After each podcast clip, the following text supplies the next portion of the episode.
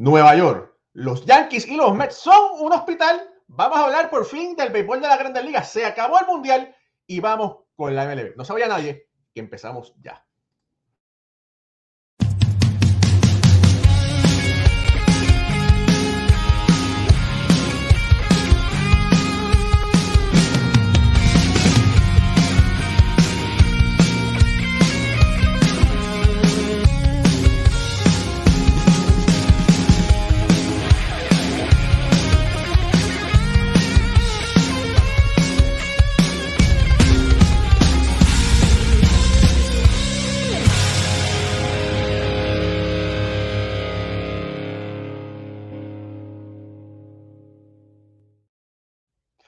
Muy buenas noches familia del béisbol. Bienvenidos a otro programa de béisbol entre amigos. Mi nombre es Raúl y Ramos. Se acabó el mundial y por fin vamos a hablar de béisbol de la Grandes Ligas. Me acompaña en este momento Pucho Barrio directamente desde Puerto Rico.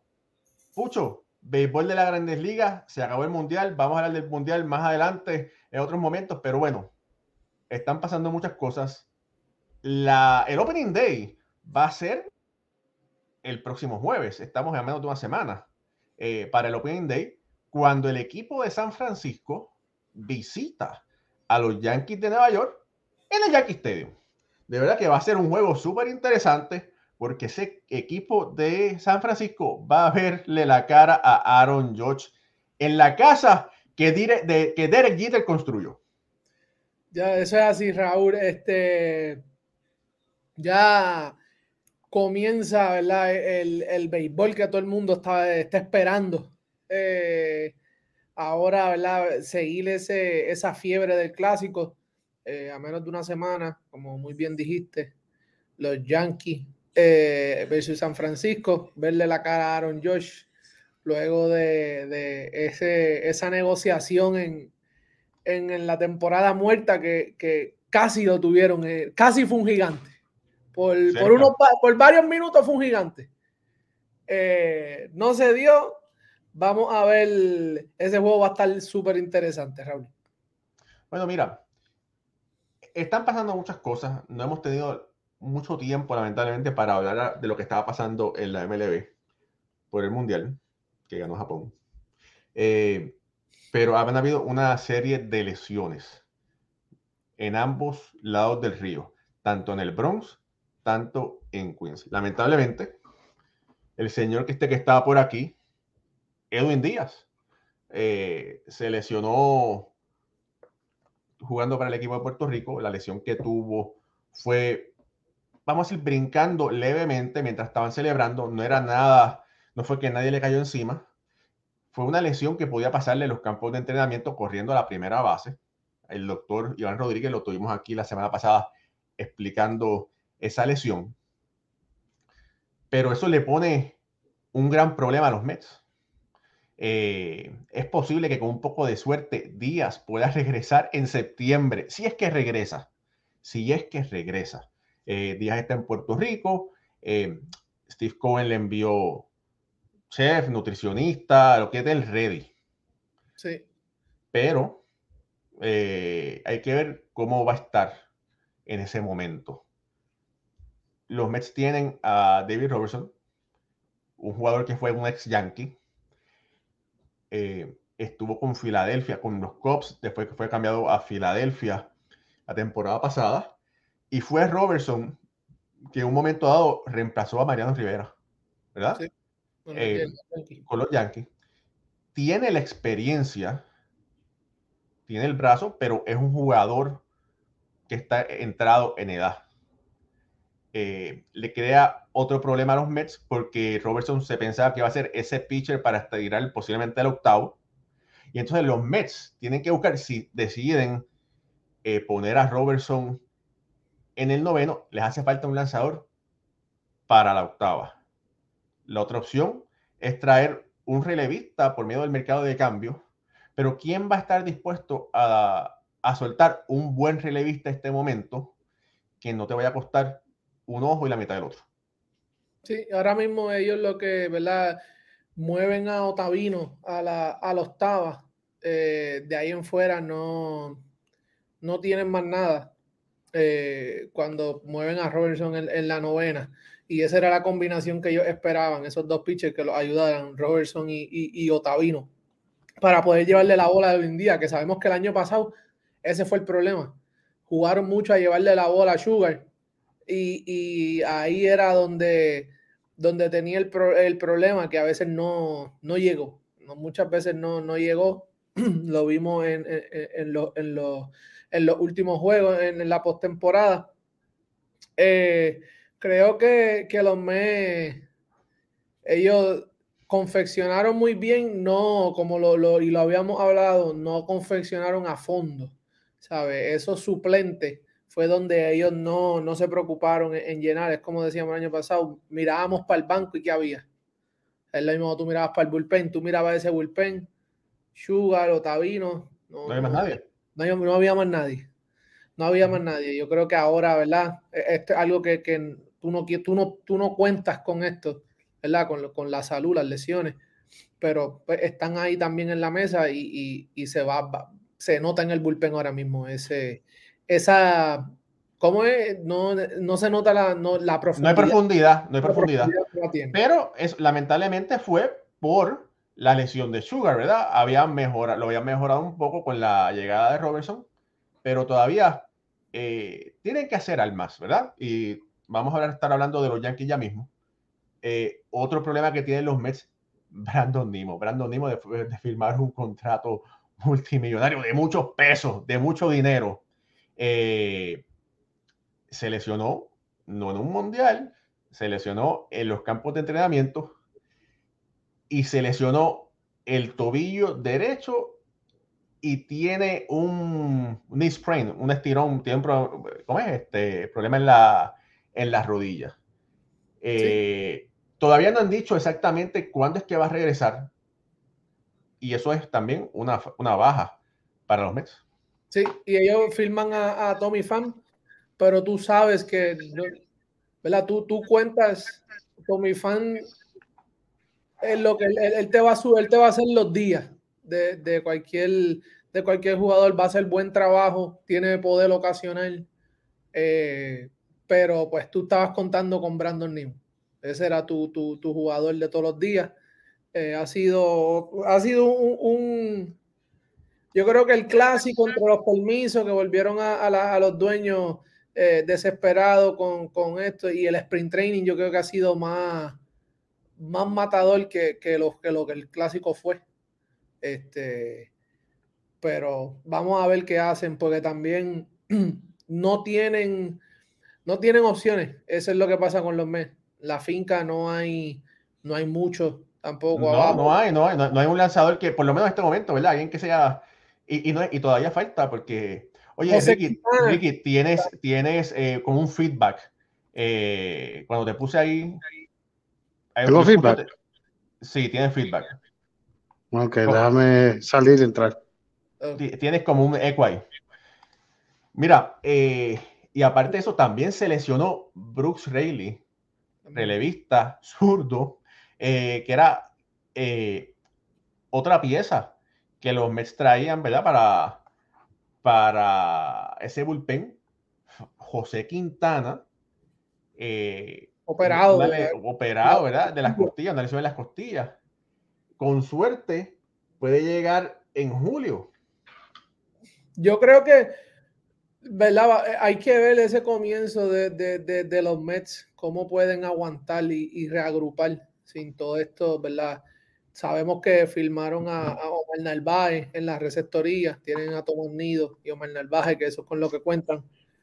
Este es el problema también, ahora mismo un Ronnie Mauricio no le buscaste posición, ¿sabes? No estaba en tus planes, eh, demostrando lo que hizo en la Lidón, no, no, estuvo en tus planes para el roster grande y ahora mismo lo necesita, eh, necesita ese bate, ha tenido un sprint training increíble, eh, tuvo un buen invierno, es un, chamaco joven, atlético, ¿qué posición le va a sacar? La tercera tiene Escobar, tiene a Lindor, tiene a Marnil y tiene a Alonso tienes que usarlo en los jardines, pero nunca no le diste el, no te preparaste, no te anticipaste y, ahora estamos viendo que, están pillados. Francisco Álvarez no fue, no tuvo el sprint que, que ellos estaban, la organización estaba esperando, Ricky.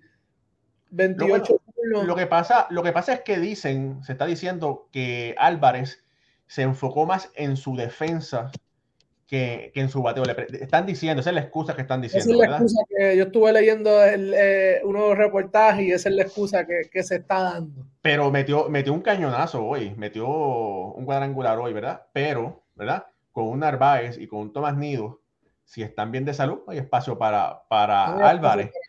Porque Álvarez, si tú lo vas a subir, es para que te caché, te juegue todos los días y este momento no lo hay. Oye, tengo que decir que Ricky se ve muy bien con esa gorra. Mira, mira qué chulería, mira esa gorra qué linda, mira, mira, mira. Mira, mira, mira, mira. Oye, no, de verdad que El, hombre impresiona. Sí. Como también de, de béisbol ahora, aquí de fingir hoy, estamos de lo más bien, aquí, bueno, no de lo más bien, he estado cuatro días con fiebre, pero aquí estamos. estamos, estamos, estamos igual, Ricky. Yo llegué, yo llegué tumbado de Miami, pero ya estamos, estamos mejor, gracias a Dios. Ya. Ricky, estamos hablando de los Mets. Las bajas que tiene ese equipo que parecen igual que los Yankees, todavía, todavía no hemos tocado el Bronx. Pero los Mets tienen un hospital ambulante. Tiene el Tricoche allá en Ponce, ¿verdad? Todos saben que el Tricoche era el hospital municipal que estaba en Ponce. Eh, sube el día. Con suerte, con suerte, pudiera tirar, pudiera estar ready en septiembre. Eh, Brandon Nimo, después de firmar un, otro un super contrato, está lesionado, se lesionó el, tobillo, las rodillas. Eh, Brooks Riley, lanzador zurdo, eh, está también lesionado, tiene un, hamstring. Escucho otra vez el feedback, Ricky. Sí, solo audífono. Tengo que sacarlo. Ok. José Quintana, con la lesión. No, estoy escuchando a ustedes ahora. Pero no lo ah, escucho bien. Ah. No, ahora no estoy escuchando, no tengo otro audífono aquí. Ok, eh, vamos a ver, espérate. Sí, póntelo y yo te pongo en, en mute. Y cuando vayas al No, no, de verdad, de verdad no estoy escuchando bien. Ok. Qué raro. Mira, ok. Lo que voy a decir es que cuando te voy a tener en, en mudo, bueno, se fue. Regresa por ahí. Eh, bueno, los Mets tienen, tienen ese problema, ¿verdad? Eh, hay que ver qué ajustes van a hacer pero está, está serio, ¿verdad? Ese, problema, ese problema que tienen de lanzadores. Básicamente, mira, y para contestar a ti, Ronio, eh, tú sabes muy bien, tú eres pelotero, que si tú bateas te van a conseguir un espacio en la alineación, donde sea. Eh, Eduardo, ¿verdad? Eh, no, lamentablemente no lució tan bien el año pasado. Al final, Escobar mejoró, pero si Escobar no luce bateando, no me sorprendería que pusieran a Mauricio eh, en tercera base y le quitaran turnos eh, a Escobar. Eso, yo creo que tú buscarías dónde, dónde poner, cómo utilizar a Mauricio más que cómo, ¿verdad? Sentar o, quitar a alguien. Eh, yo creo que el, lo que los me deben concentrarse es qué van a utilizar para conseguir picheo. Bueno, tienes unos novatos, ¿verdad? Tienes a un Vientos, que está muy bien cotizado. Eh, tienes a. Tienes al mismo Mauricio, ¿verdad? Tienes a este otro muchacho que juega también la tercera base, eh, que se me escapa el nombre, que supuestamente es el mejor bateador de los tres. O sea, tienes jugadores. Ahora, lo que tienes que, tienes que buscar con cuál de ellos tú vas a apostarle a que te va a hacer la estrella del futuro. Porque vamos a lo que vamos, vamos a lo que vamos. Son prospectos, pero esos prospectos, de verdad, ¿cuántos prospectos se convierten en superestrellas? Son muy pocos. Tienes que hacer un análisis de ojímetro, de analítica, hablar con todos los, todos los expertos, todos los escuchas, scouts que tienen y los coaches que tienes en tu equipo y tratar de descifrar con cuál tú te vas a quedar y cambiar el resto. Sí, no puedes no puedes tampoco salir de todo el mundo o de muchos de ellos. por ahí Juan Carlos Lorino dice Brett Batty, gracias. y Diego Marín también. Sí. Ha tenido un buen sprint también, ha tenido unos buenos campos, se ha visto súper bien. Eh, yo creo que, mira, Raúl, ellos están apostando, el prospecto de ellos es, Francisco Álvarez. Uno de ellos, el mejor de ellos. Exacto, pero ahora mismo Mauricio ha demostrado más. Eh, Lo que pasa es que Mauricio quemó la Lidón. La Lidón. Pero el año pasado Álvarez lució mejor que en la temporada larga.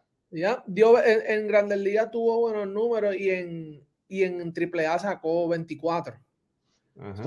Conectó 24 jonrones. Eh, eh, eh, es, cuestión de los Mets, tienen que hacer algo, pero ya, tienen que ir con un plan desde ya, porque si no, va a ser una temporada larga y no de muy, y, no de muy buena, muy buena forma, que digamos, una temporada larga de de buena forma. Ahora se escucha bien. Ahora sí, Ricky. Gloria a Dios. Eh, sí, mira, eh, ¿te acuerdas, Raúl, que estuvimos hablando de los, de los prospectos del equipo de los Mets? Si estamos todavía en el mismo tema. Sí. Eh, el equipo de los Mets prácticamente en cuanto a prospectos no está muy bien. Eh, los primeros cinco prospectos de ellos son prácticamente jugadores de cuadro y son mayormente infieles y un cache que es eh, Álvarez. Ahora, te voy a hacer una pregunta, Ricky. Si, te fueras a quedar con uno y, lo, y el resto lo cambias para conseguir las piezas que necesitas, porque los Mets tienen posiblemente. Y, oye, y Ricky, te escuchas, no te escuchas tan bien, pero bueno, vamos a seguir así. Mira, eh, te escuchas como un eco, pero no importa. Te escuchas como si estuvieses en una cueva, ¿verdad? Yo creo que eso es. Pero en una cueva de Guadalías. Mira, eh, si te, fuera, si te fueras a quedar con uno, ¿con quién te quedarías? Vamos a decir, está Bati, está Vientos, está Álvarez y está Mauricio. Si te fueras a quedar con dos y cambiar los dos, ¿con quién, ¿a quién cambiaría? ¿Con quién te quedaría? Eh, yo me quedo con Francisco Álvarez por la posición. Los menos tienen esa posición. Eso es lo primero. Y segundo, me quedaría con Mauricio porque puede ser más versátil en cuanto al infilia o fin. Esa sería mi opción en cuanto a versatilidad. Eh, Bati, eh, tercera base, viento de tercera y Alfred creo, pero, pero no puede jugar más posiciones. So, yo creo que, que por, la, por la profundidad que me puede dar Mauricio en cuanto a versatilidad, en cuanto eh, en la alineación, me quedo con Mauricio y con Álvarez, porque Álvarez no, no tiene cache. Eso tiene que mantenerse con cache. Mira, por ahí Baseball on Fire dice que él le gusta Vientos y Mauricio. Ahora, yo te voy a decir una cosa, Bati es el, el mejor bateador de todos ellos. Mira, ¿te acuerdas que, que vimos del, muchachito este, Barak, Barak, Barak, que se llama? Que es el cache, que es el tercero, es el tercero el prospecto. Es solamente firmó el año pasado, tuvo como 30 turnos nada más. Hay que ver cómo es, pero se le proyecta de 20 a 25 honrones, de 280 a 300, entre 75 y 80. So, si tú estás confiando en él, entonces yo veo a Álvaro. ¿Me entiendes? Entonces me quedo con Viento pero a ese muchacho hay que probarse. Yo creo que hay que probar de sentido juego para entonces tú decir, esto es lo que hay. Y le queda bastante porque tiene que jugar la, la clase A, tiene que jugar la completa. Eh, y, entonces ya con, jugando en la clase A tú puedes tener una idea qué tan bueno ese muchacho es, ¿verdad? Y después ya si ya tú ves que en doble A tiene problemas, pues mira, sal de él, ¿verdad? Kevin Parada se llama él, Kevin Parada. Kevin Parada. Mira, Diego, contra, eh, contra Diego, por favor. Diego Marín dice, Álvarez me recuerda a Jesús Montero. Que era ofensivo y en la defensa era... Que fue prospecto de los Yankees y fue cambiado hacia él. Yo espero que Álvarez sea mejor que Montero. Yo creo que también lo es. Yo creo que también lo es. Yo creo que no, no, es, ese, no es ese tipo de pelotero. Yo creo que él es un poquito más. Hay que ver también porque yo creo que en este, en el, llegando a este sprint training, se tuvo que haber metido presión. Me imagino que él pensaba que los Mets tenían otros planes. Cuando ve la firma de Omar Narváez, eh, eh, ve que no, no está en esos planes. Eh, o no, no, no se ve. Pensaba una cosa, llegó, se encontró con otra. Todo eso le afecta a todos estos peloteros. ¿sabe? Ellos, ellos a veces, porque el equipo pues planea algo, a veces hacen otra cosa. Y cuando viene a ver, es un joven, 21 años de edad, eh, me imagino que queriendo lucir la presión y están diciendo que se enfocó en su defensa, pero yo creo que es un poco de presión también de, querer eh, show off, como, como dicen el americano. Y, y, y, esto es lo que, lo que pasa. Ahora hay que ver cómo en AAA, ¿verdad? Mientras coja, vaya jugando, cómo bota ese golpe y, se recupera de, de, este sprint. Bueno, históricamente, lamentablemente, Tomás Nido ha tenido muy mala suerte en cuanto a estar eh, bien de salud con los Mets. Porque lamentablemente en las últimas temporadas siempre le pasa algo, ¿verdad? Haciendo muy buen swing, produciendo y, y tiene la mala suerte que se lesiona, ¿verdad? Narváez, que es un, que es un o también un receptor defensivo. Eh, vamos a ver si, ojalá que no, pero bueno, si alguno de esos muchachos se lesiona, pudiera darle la oportunidad a Álvarez de entrar y, ver más tiempo de juego en el equipo grande. Pues Bolsho Walter Ricky estuvo hablando de que estuvo comentando que ellos lo quieren subir, pero no, no, no piensan que. No apurarlo. Tiene que lucir bien para subirlo. No apurarlo y que no. Ellos no lo quieren subir a, cubrir día como de backup. Ellos quieren que él esté ready para aguantar toda la carga. O básicamente de todos los días. 1.30, 1.30. Exacto ser el catcher de todos los días.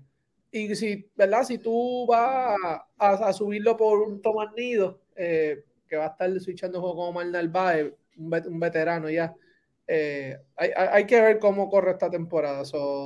no, no hablaron de que tienen planes de subirlo en ningún momento, solamente de ser necesario. Eh, básicamente, básicamente se tiene que ganar que lo fue, fue, que lo dijeron, ¿verdad? Eh, pero fíjate, yo tuve la oportunidad de entrevistarlo el año pasado. Se expresó muy bien, muy agradable. Todavía el muchacho camina, eh, no camina por encima del agua. así que esperemos, esperemos que pueda, que pueda seguir así y que pueda lucir bien en AAA, en Syracuse. Eh, y si luce bien, lo vamos a ver muy pronto en Queens. Y si, lo, y si lo vemos en Queens, vamos a entrevistarlo otra vez. yo, creo, que, yo creo que lo vamos a ver en Queens por un, da, por un, un Daddy Rough o por un, eh, ¿cómo se llama el zurdo? Eh, el gordito. Vogelback. Ah, Vogelback. Ah, yo, yo creo que, que, que, para Julio yo espero ver a Álvarez teniendo esa oportunidad como designado y no como cache. Claro, tienen un backup cache, pero va a ser más designado en lo que eh, puede entonces desarrollarse mejor. Mira, Ulises Mesa dice, Álvarez y Bati serán las estrellas del futuro de los Mets el resto de los novatos ojalá se puedan mantener, pero eso no le hagan lo que le hicieron, o claro, que no le hagan lo que le hicieron a, Andújar, que ahí lo, estrellaron, claro que sí. Mira, ahora, moviéndonos un poco para los Yankees de Nueva York, ¿verdad? Los Yankees de Nueva York en el Bronx, estamos en Queens, y en Nueva York tienen otro hospital, porque la gran adquisición de el invierno, el señor Carlos Rodón está lesionado tiene una lesión en su codo. Se espera, se espera que esté tirando eh, para finales de abril. Eh, y eso es un golpe duro para ese equipo de los Yankees después de gastar tanto dinero. Después viene el problema de Frankie Monta, que tiene una lesión en el hombro y va a estar disponible o posiblemente estará bien en algún momento de la mitad de temporada. Oye, son dos pescozones que los Yankees y Aaron Bull recibieron ahí, Ricky. El, el de Frankie Monta, el pescozón fue el año pasado. O sea, Oakland prácticamente forzó a Frankie Monta a pichar los últimos dos juegos en Oakland para poder hacer un cambio, porque querían salir de él y él también quería salir de allí. Eh, a lo mejor cuando le dijeron para los Yankees, pues dominicano, tú sabes, para los Yankees siempre, siempre puede ser su, uniforme un orgullo. Eh, si está escuchando esto, Frankie es mi pana, este, Frankie Monta es mi pana. Eh, nada, eh, yo le deseo siempre, Frankie Monta, yo confío mucho en él. Y, vuelvo, te repito, y mucha gente me vacila por esto, en por el otro programa, y yo le digo, el equipo de los Yankees coge a, Frankie Monta y a Carlos Rodón porque son los pitchers que más juegos le han ganado durante la, durante la temporada a Houston. Para que tú veas, ellos cambian a Frankie Monta porque ellos necesitan una pieza que le gane a Houston. Y Frankie Monta tiene 8 y 3 contra el equipo de Houston, de por vida. So, ellos buscaron a Frankie Monta, que no le salió la jugada, no ha salido. Carlos Rodón tiene 3 y 0 en contra de Houston, con 1 uno, punto algo de efectividad. So, si tú, tú comparas los dos, son 11 y 3. En los dos en contra de Houston, en una serie corta, tú sabes que esos dos pitches ya conocen ese equipo. Nada, eso es un resumen por encima de, de estadístico este, para que sepa la gente. Y es bueno, porque el año pasado los Yankees no tenían las piezas para ganarle a Houston. Y estos dos jugadores, si están bien de salud, mira, pueden enfrentarse a un equipo de Houston que todavía es superior al, de, al de, ellos. Pero por lo menos tienen las fichas para darle la batalla. Sí, eh, vamos a, como te digo, es ver cómo vienen de las lesiones, porque muchas veces vienen, vienen supuestamente porque era hacer una lesión y, lo que hace es que se lesionan más y es peor. So, hay que ver cómo vienen. Yo creo que, que esa baja de, de Rodó, que es bien, es bien grande, prácticamente los Yankees tampoco tienen el primer, el primer pitcher en, el top, top eh, 30 es número 8. So, Anthony Volpe, Domínguez, Peraza, West, Spencer Jones, eh, Pereira, el otro, y después entonces viene un, pitcher. So, la finca de ellos se han, se han, se han basado más en jugadores de posiciones ofensivos y se han abandonado un poquito más en el picheo. Eh, yo creo que eso no le, no le, favorece tampoco al equipo de los Yankees. Pero que ellos también tenían jugadores pitcher y después los cambiaron, ¿verdad? Eh, de, los, de, de, esos jugadores novatos, otro que está lesionado es Luis Gil, que Luis Gil en su momento lució, lució extremadamente bien, pero lamentablemente Luis Gil tomó del mismo agua que estaban tomando estos muchachos y le hicieron un atomillón y estuviese ready en algún momento de la segunda mitad del 2023. Y ahí hizo buen trabajo. Hizo buen trabajo. yo creo que esto, todo esto es hipotético. Ellos dejaron ir a un pitcher eh, que tiraba 100 millas, este, Ridings. Ellos dejaron hasta con los Mets. Eh, Steven Riding, creo que se llama él. Steven Riding, él se enfrenta ahora está con los Mets. Eh, tipo tira 100 millas, ellos también lo dejaron ir. So, Steven Riding, aquí lo tengo. Ahora está con barba y todo. ¿Sabes? Cuando los Yankees tiene que estar clean, ahora está con una barba así colorada, eh, bien, bien, bien grande. Eh, pero nada, ese muchacho lo dejaron fuera y ese muchacho hacía buen trabajo, relevando corto en, un momento determinado, una séptima, octava, novena entrada. Eh, yo siempre lo comparé no a la misma calidad, la misma calidad. Johan Durán, Johan Durán es un, de hecho yo quisiera tener un, un pitcher de octava entrada que sea Johan Durán, ¿me entiendes? Séptimo, octava entrada, muchachos. So, ese tipo, ese writing, ese, ese tipo de pitcher, que la séptima, octava entrada te la puede tirar perfecta, así. Mira, eh, familia, esto es béisbol ahora. Si nos está viendo por YouTube, suscríbase a nuestro canal. Si nos está viendo por Facebook, eh, denos follow, denos like. También nos puede escuchar. Si por alguna razón usted eh, no puede vernos en vivo, siempre nos puede escuchar por las plataformas de podcast también, sea por Apple Podcast, o Spotify o por su podcast de audio favorito, al igual que por Facebook y por YouTube. Oye, otro. Ah, by the way, Raúl, nos, pueden leer por béisbolahora.com. Ah, también tenemos página, claro, página de internet, muy bien, www.beisbolahora.com. Ahí viene artículos de todos los muchachos. Mira, gracias por, esa, por ese recuerdo. Todavía hay más problemas. Está Lutrivino, que tiene problemas en el codo, ¿verdad? Que es de, de, de mamá puertorriqueña, lo que es, eh, fue que me dijo a mí. Y Scott Efros, que también venía de lucir bien eh, con los Cops, le hicieron un tomillón y no regresa hasta el 2024. Wow. O sea, oye, es un hospital rodante. Y a esto, espérense, que todavía hay más. Todavía hay Tommy más. Tommy Canley. Tommy, Tommy tiene un problema de, de tendinitis, que es una inflamación en el bíceps. Está supuestamente para regresar en abril. Y hay más. Todavía hay más el señor Dal Bader, Harrison Bader, también eh, está fuera de circulación. Eh, se lesionó el oblicuo izquierdo haciendo un swing.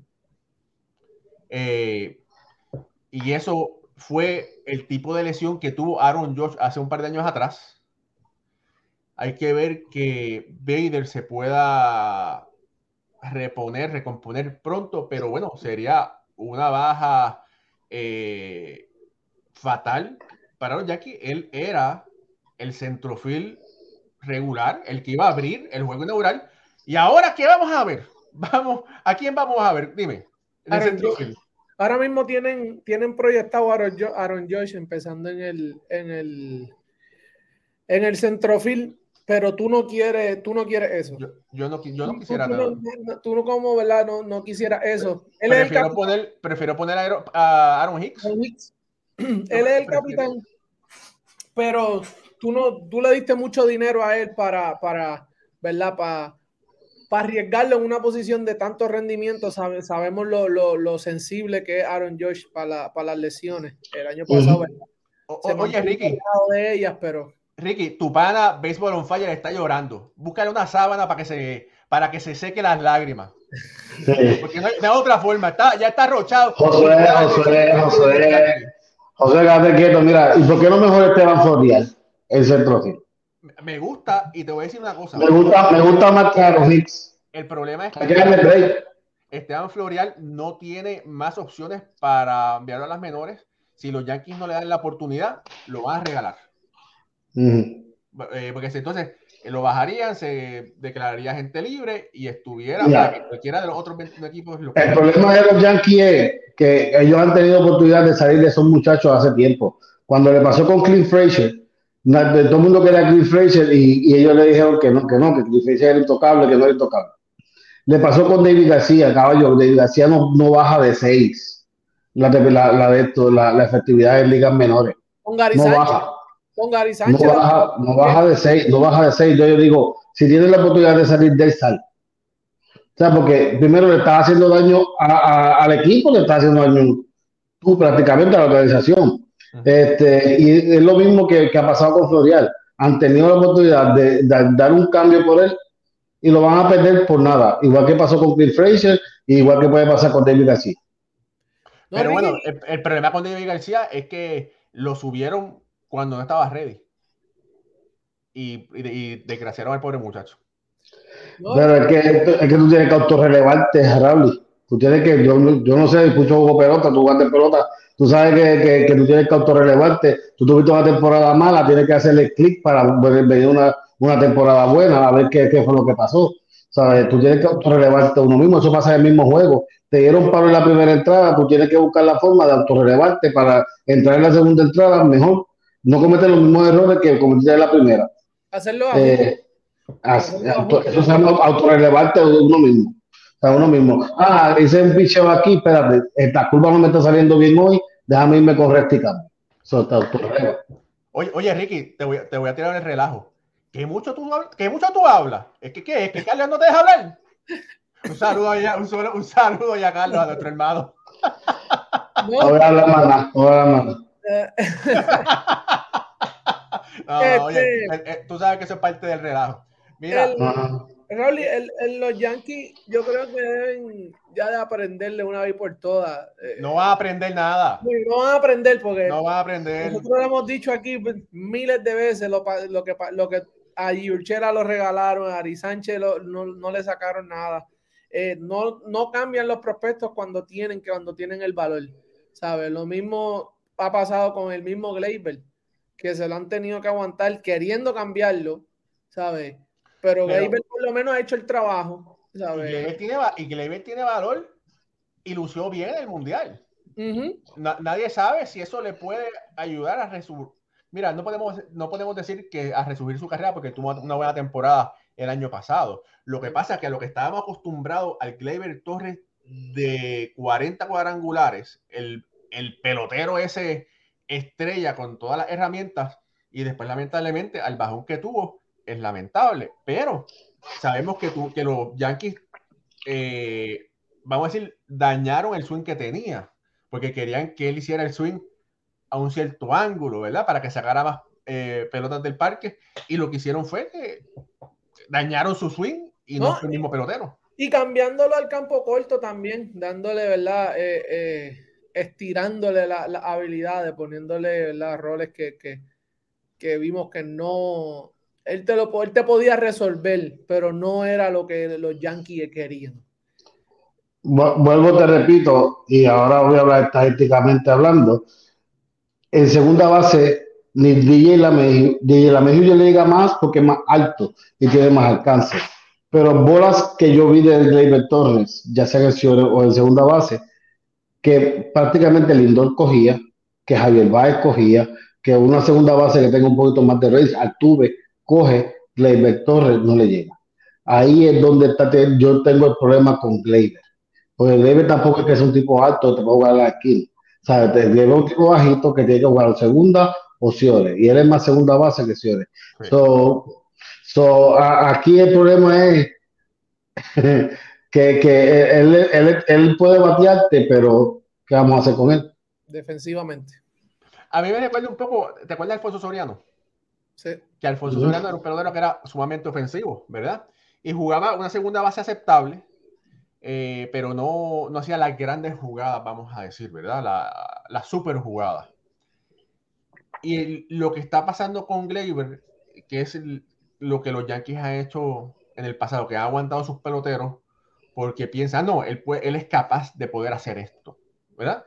Y en vez de, de salir de ellos, o sea, por un cambio para traer algo aparte para mejorar el equipo, lamentablemente lo, no sé, lo, lo rajan, ¿verdad? Y lo hemos visto que ha, que ha sucedido. Ahora, hay un Falefa ¿verdad? Que estaba supuesto a ser el Ciore en el Opening Day y parece que no va a ser el caso. Hay un Oswald Peraza y hay un Anthony Volpe supuestamente compitiendo por esa posición. Desde el año pasado, Peraza podía haber sido el Ciore regular de los Yankees. Y él tenía ya a esa capacidad. Hace dos años, ya él jugando eh, AA, AAA, su defensa era una comparable a la de grandes ligas, el range que él tenía, y eso es mucho que decir. A mí me parece, ¿cómo es? Me parece que le, le deberían dar la posición a Peraza y Volpe enviarlo a AAA para que mate la AAA.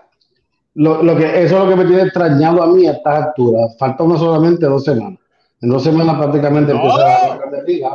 el jueves, una semana. Una semana, una semana prácticamente. Entonces, de momento tuve a golpe todavía compitiendo ahí, significa que ellos cuentan con él. Entonces, que en cualquier momento durante la temporada regular, él va a ser opciones o la segunda base de ese equipo. Mira, eso lo estoy diciendo. Esa combinación de Peraza y golpe en Ciore y segunda es fenomenal. Fenomenal. A mí me encanta porque son dos peloteros de mucho range, son peloteros rápidos. Mira, mira, gracias a Dios, Pucho, espérate, gracias a Dios, aquí todo queda grabado. Si ustedes van a programas de hace dos años, yo estoy diciendo, yo estoy diciendo hace dos años que no, que tengan cuidado, que Peraza pudiera ser el Ciore regular y Volpe la segunda base regular del futuro de los Yankees. Y han lucido muy bien juntos. En este sprint training jugando. Mira, aquí en Fangraph, eh, el Opening Day, el roster de Opening Day proyectado, tienen a Gleyber en segunda, Aaron Josh en centrofield, Anthony Riz en primera base, Stanton DH, Josh Donaldson en la tercera, Oswaldo Cabrera en el right field, Aaron Hicks en el left field, eh, Treviño en la receptoría y Oswald Peraza en el campo corto. Mira, fíjate, Stanton, yo espero un buen año, yo espero un gran año de Stanton este año. Eh, él está due, le toca, ¿verdad? Eh, Yo llevo como cinco años esperando, pero está bien. Mira, oye, y por fin, por fin, alguien se. Mira, Ricardo Gibón, estábamos hablando de Gleyber Torres y dije, no, yo tengo que venir a hablar. Y Ricardo Gibón dice, aquí estoy. De Gleyber David. disculpen la demora, amigos. estaba comiendo y Ahora estamos ah. ya listos para el show. Vamos, a tener un problema porque ¿cuál de los dos, Ricky y Ricardo? no, no, no, no, Ricky es el otro. A mí no me vengan con eso. Yo, yo, yo, yo, yo. Ricky, Ricky Ward. Ricky Ward. ¿Sí? Ricky, Ricky, allá. Ricardo, aquí. Mira, estábamos hablando. Eh, Giancarlo Stanton está tú hace, bueno, él tuvo una buena temporada hace un par de años, tres años, ¿verdad? Con los Yankees. Me parece que fue cuatro años antes de la pandemia. Es que el tiempo pasa demasiado rápido.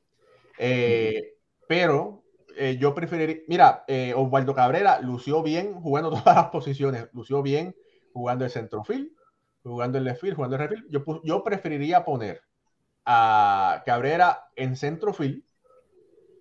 Eh, Stanton sería el, el DH. No, Ricky, ¿no te gusta eso? Florial. Florial, bueno, ahí está, Ricky dice que es Florial. Y, y siento a Hicks. Hicks está duro hace como cinco años también. Pero, pero Hicks, yo lo puedo cambiar para el equipo de Guaynabo allá de AA.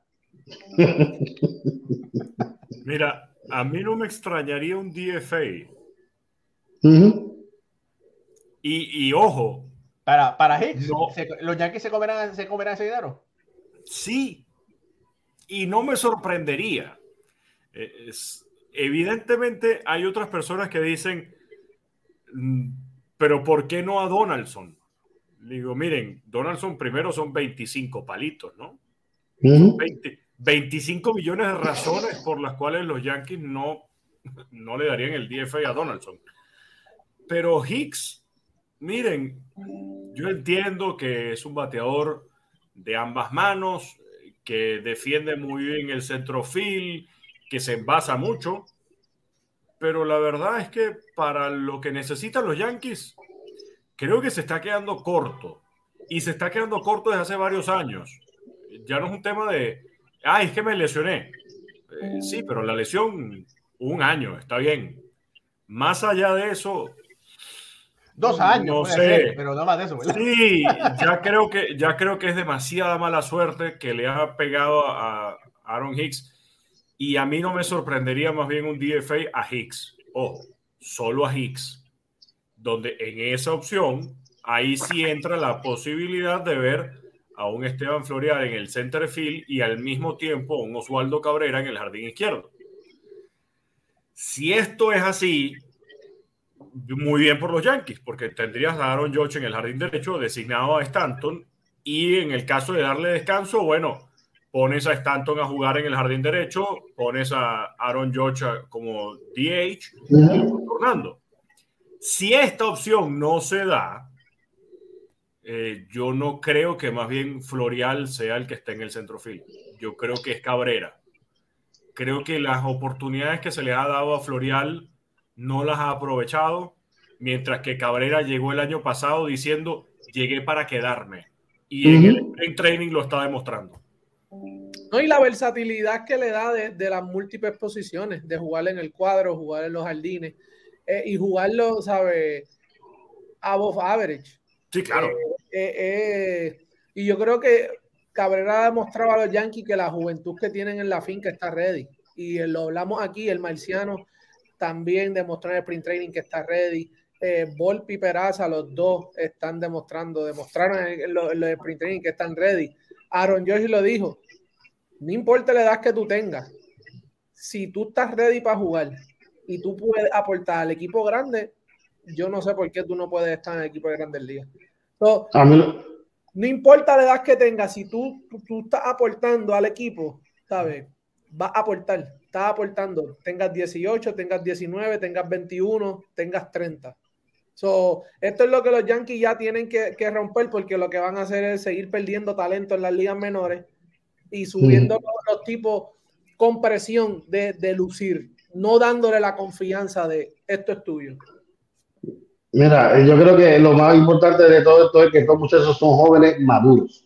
Uh -huh. O sea, eh, prácticamente Volpi quedó como el pelotero con más IQ en la, en la liga menores.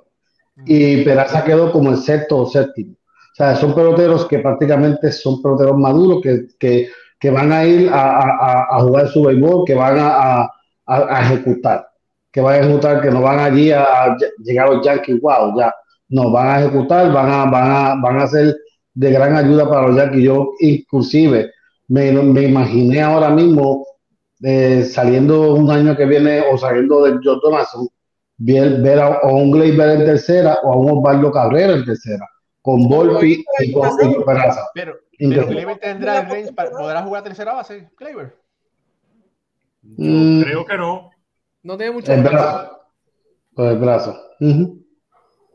No tiene brazo. Hay que hacer algo. Hay que hacer algo. Porque yo, yo creo que esos dos se va, eh, llegaron para quedarse un ratito. No, Volpi y Peraza. Pero no veo la necesidad de mover a Gleyber para tercera. Ya Gleyber demostró que en el campo corto no le fue bien, a pesar de ser un campo corto natural, y que esa es su posición desde que el mundo es chiquitico. Pero, pero, pero la Ricardo, segunda base le queda como anillo al dedo. Si en segunda base está bateando y está produciendo y está fildeando bien, déjenlo ahí. No hay que, no hay que hacer experimentos. Mira, yo estoy de acuerdo contigo. Yo, si los Yankees piensan que Gleyber va a ser el segunda base del futuro, déjalo ahí en segunda base, no lo estés probando en otras posiciones. Ahora, si tú le tienes más fe a Polpe en segunda, cámbialo ahora y trata de coger algo bueno a cambio. Exacto. Cuando todavía Gleyber tiene valor. Un lanzador, unos lanzadores, algo. Eh, eh. Yo tengo que buscar un y por lo menos un lanzador. Uh -huh. Y Raúl. Ah. Se fue Guido. Ricardo, ¿qué pasó? Se frizó. Ay, bendito. Ay, Se-. Algo que hemos hablado mucho en este Ahora espacio. Ajá. Que algo que hemos hablado mucho en este espacio y que no termino de entender, no entiendo cuál es la obsesión de los Yankees en hacer pruebas en otras posiciones. Señores, si tienes un tipo que juega en el right field, déjalo jugando en el right field. Si tienes un tipo que juega en el center field, déjalo jugando. Pero eh, estar con esos cambios, ahí está. Ya. TJ LeMahieu llegó para los Yankees dos veces campeón bate. Resulta base. que, ah, no, ahora vamos a ponerlo en el campo corto, vamos a ponerlo en tercera, vamos a ponerlo a jugar en primera. Eh, Le falta que lo pongan en, en la receptoría. Pero ya, eso no es solamente los Yankees. Kainer Falefa ahora quieren ponerlo en el center field. Me parece genial. Pero, ¿de verdad? No solamente los Yankees. Eh, yo creo que todo el mundo. Todo el mundo está haciendo eso, está moviendo sus fichas. Ya los peloteros no tienen una posición fija. Y ese es el béisbol que no- nos estamos moviendo por la sencilla razón de tanto dinero y tanto también tanto talento que se pierde.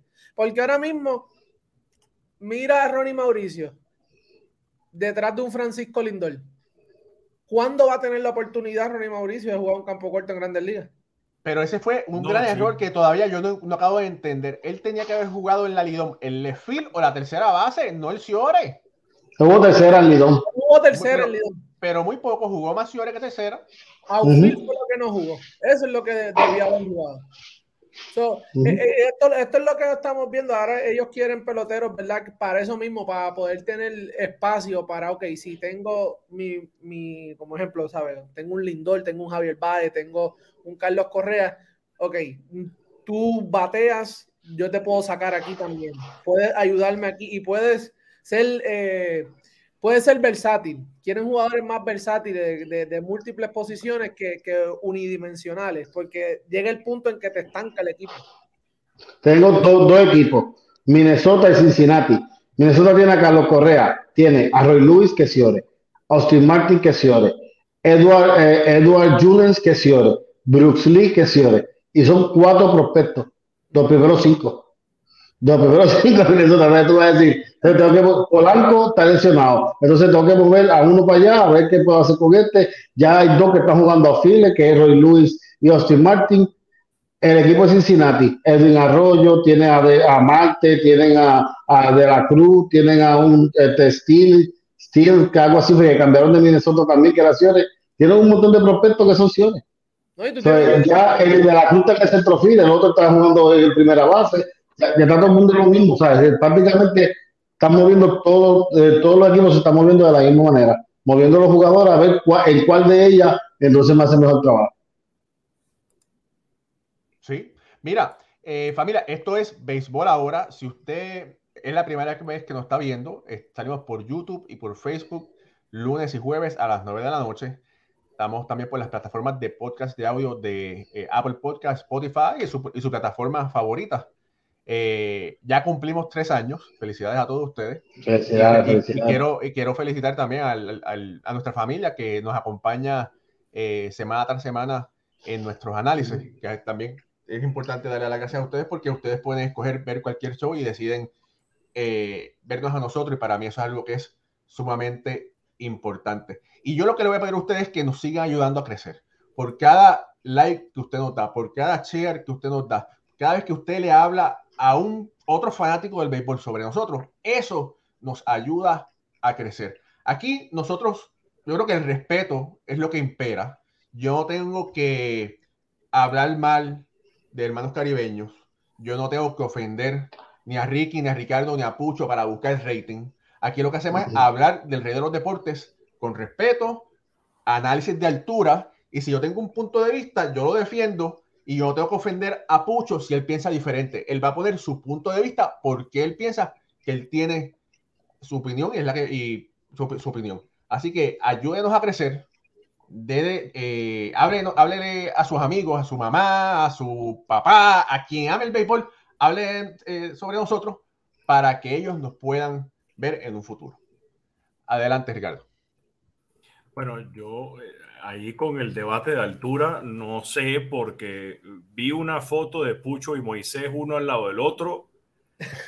Y creo, creo que Pucho, creo que Pucho le dio un cocorrón arriba. deja, Moisés quieto, déjame tranquilo. Y eso, y eso que Pucho no está al lado mío, por cierto. oye, oye, eh, Moisés es un gigante. Es un gigante, sin duda. La No, no, no, es un gigante, es un gigante. El trabajo que hizo durante el Clásico Mundial fue maravilloso y además es algo que hay que reconocerle públicamente. Tú veías la entrevista de Moisés y ya tú estabas de buen humor. Pompeado, pompeado, no se pompeaba. Ya, ya tú lo veías y se te alegraba el día. De verdad que fue muy, muy, muy exitoso verlo triunfar todo el tiempo, todos los días en el terreno de juego, llevando las incidencias del Clásico Mundial. Oye, estoy, estoy, perdón, estoy a punto de expulsar de aquí a Diego Marín. Dice, traigan al viejito Gale por un año que batea más que Hicks. Hermano, por favor, no mencione más a ese hombre. Mira, llévalo para el All-Star Day, para, all, para, para All Timers. Ahí es que tú lo llevas. Bueno, y, y creo, yo creo que Garner batea más. Ricardo, ¿qué fue? Háblame, no hemos podido, ¿verdad? No, no, ayer G. Raúl nos conectamos y estuvimos hablando, ¿verdad? Y si el que no lo haya visto puede ir, está en, nuestro canal de YouTube. Eh, sobre el clásico, ¿qué te pareció? Sé que estuviste en Twitter y estuviste eh, narrando un par de juegos, pero hablamos aquí antes de que empezara el clásico de los, de los equipos, los permisos. Eh, y hemos visto que hay más jugadores, ¿verdad? Que eso no se le desea a nadie. Pero se han seguido lastimando más. Hay jugadores que se han lastimado más en el sprint training que lo que fue el clásico. Vimos a, Ray, a Wainwright, se lastimó entrenando. Hoy Ray Hosky, ¿verdad? Una lesión de ACL eh, haciendo una jugada en la primera base. Brandon Nimo, eh, Juan Soto. ¿Qué, tú, qué, tienes que decirme ahora de, después del éxito del clásico? No, y fíjate que, incluso con, la lesión de Edwin Díaz, eh, automáticamente salieron los médicos diciendo que esa lesión no se da por saltar. O sea, la ruptura de un tendón rotuliano no se da por saltar. Eh, el tendón rotuliano está así, este es el, el fémur, y aquí se conecta la tibia. Entre estos dos iría la rótula y conecta la rótula con la tibia esa lesión se da cuando los huesos están así, porque se tensa el tendón entre un lado y otro. No se da cuando está así.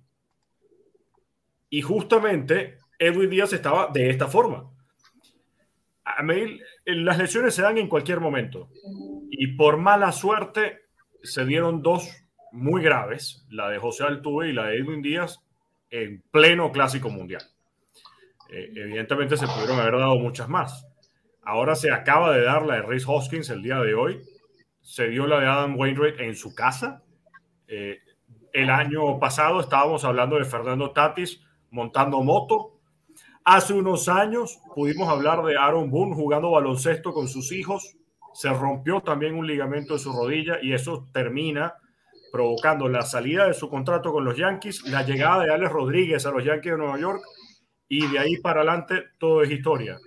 Manchar el clásico por las lesiones es injusto, por las lesiones y por el clásico.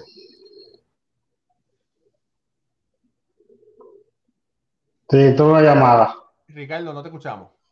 Sí, entró una llamada. A Crisey, que se cayó en una bicicleta y se quedó sin se lesionó el año pasado. Son, muchos, son muchas cosas que pueden pasar.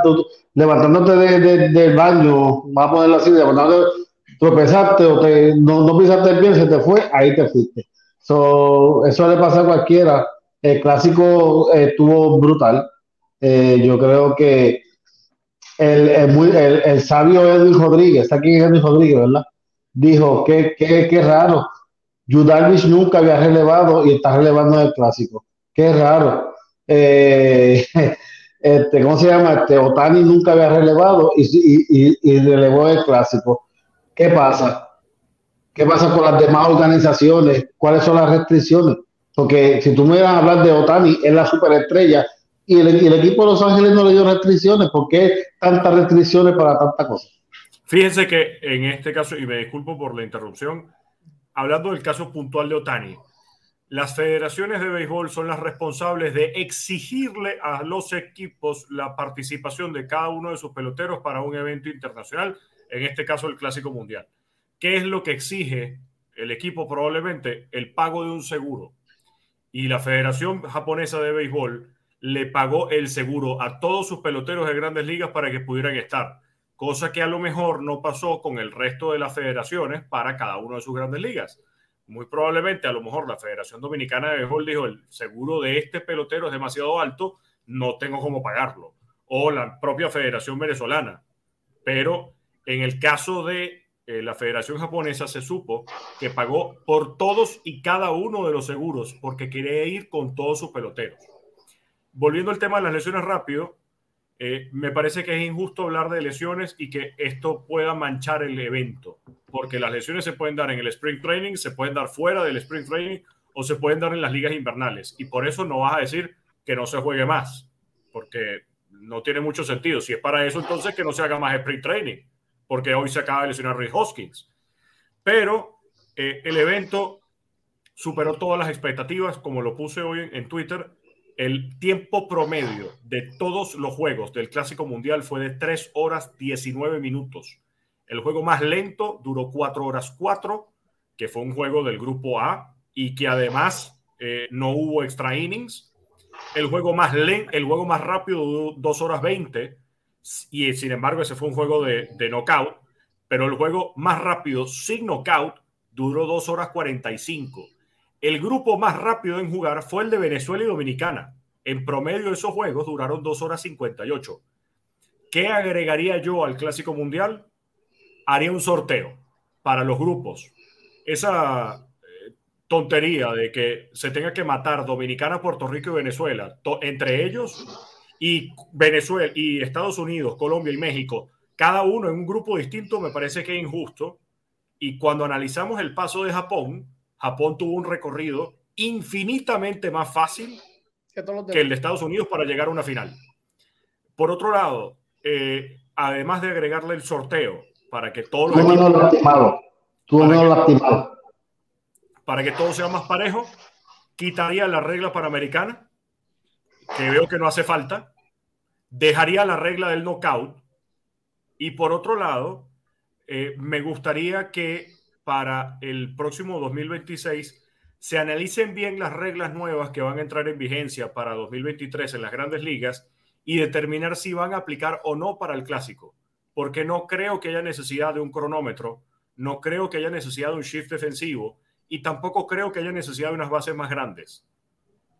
Creo que si se mantiene el mismo formato de este clásico mundial, 20 equipos, 5 por grupo para el 2026, sin regla panamericana y al mismo tiempo con grupos sorteados, vamos a ver un aún mejor clásico que ya vimos este año.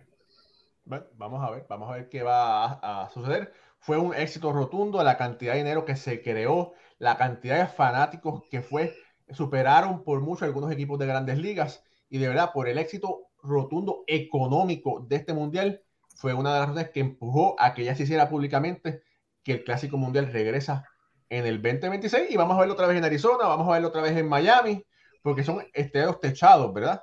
Eh, hay que ver qué otro estadio, mira, posiblemente hasta un estadio de Texas, vamos a decir, ¿verdad? Que son estadios techados, son estadios que acaparan, tienen muchos, eh, pueden llegar muchos fanáticos. Son latinos, son latinos. Sí. Pues entonces tú sabes la cantidad de, de, mexicanos que fueran eh, a ese estadio de Texas para ver a México jugar. Y la cantidad de mexicanos que fueron para el de Arizona. Arizona. Y el de Miami, no vaya muy lejos a Miami. A Miami, fueron muchos. Lo puso eh, Codify, creo, o lo puso Marley Rivera. La cantidad de fanáticos que asistieron a los 15 juegos que se dieron en el Lone Depot Park en este Clásico Mundial fueron superiores a 470 mil.